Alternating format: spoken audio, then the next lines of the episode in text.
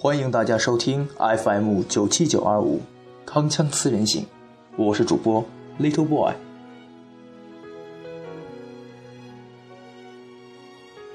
今天我要和大家分享的文章是《生命的姿态》。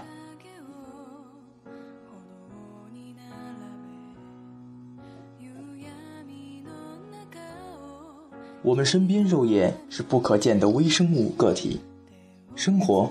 从来不缺少美，只是缺少发现美的眼睛。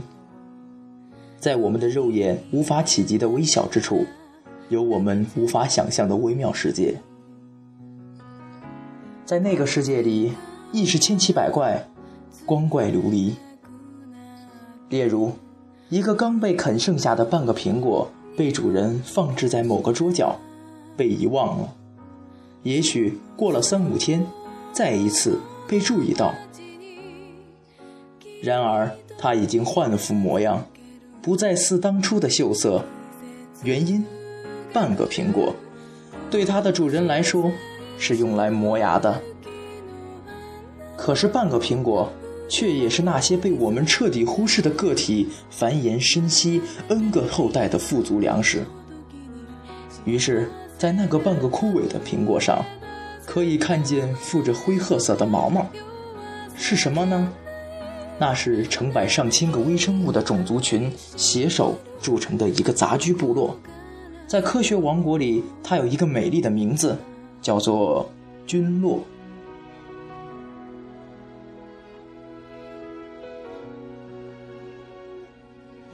和人类部落一样，菌落的每一个成员也会经历从生到死的过程。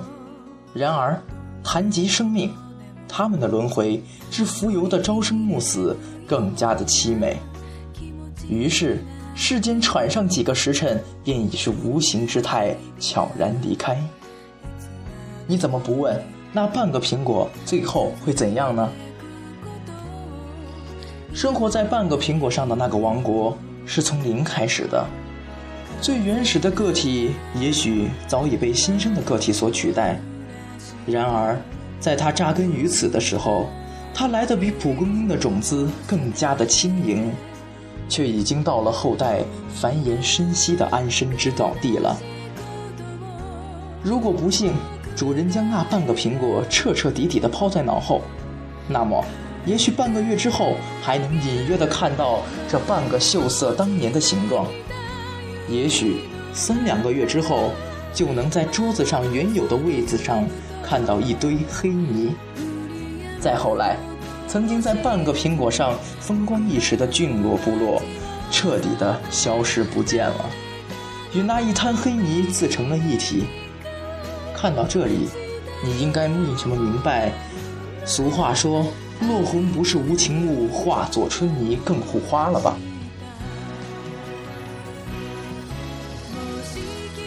那些存在我们身边、看不见摸不着的生命，在很多人看来可恶至极，甚至有人谈菌色变。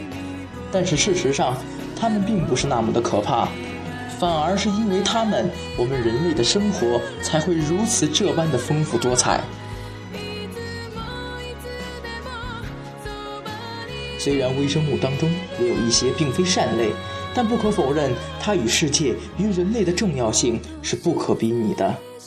不夸张地说，人类发现至今的所有成就，应该有他们的一半功劳，因为他们把一切人类当作垃圾的物质作为生命的食粮消耗殆尽，才没让我们的地球村尸横遍野，垃圾如山。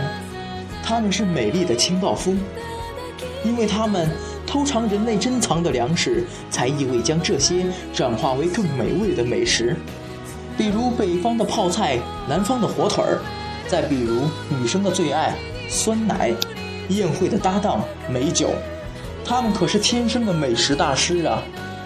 因为他们是他们小小的身躯，瞬间的生命，依然努力在活出自己的姿态。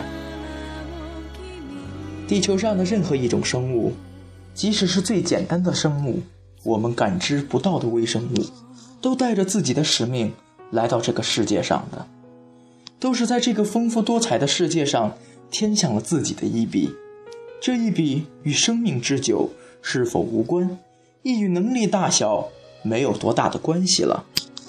每一个个体都各自有各自的轨迹，但愿每一个个体都如真那真的活在自己的轨迹上。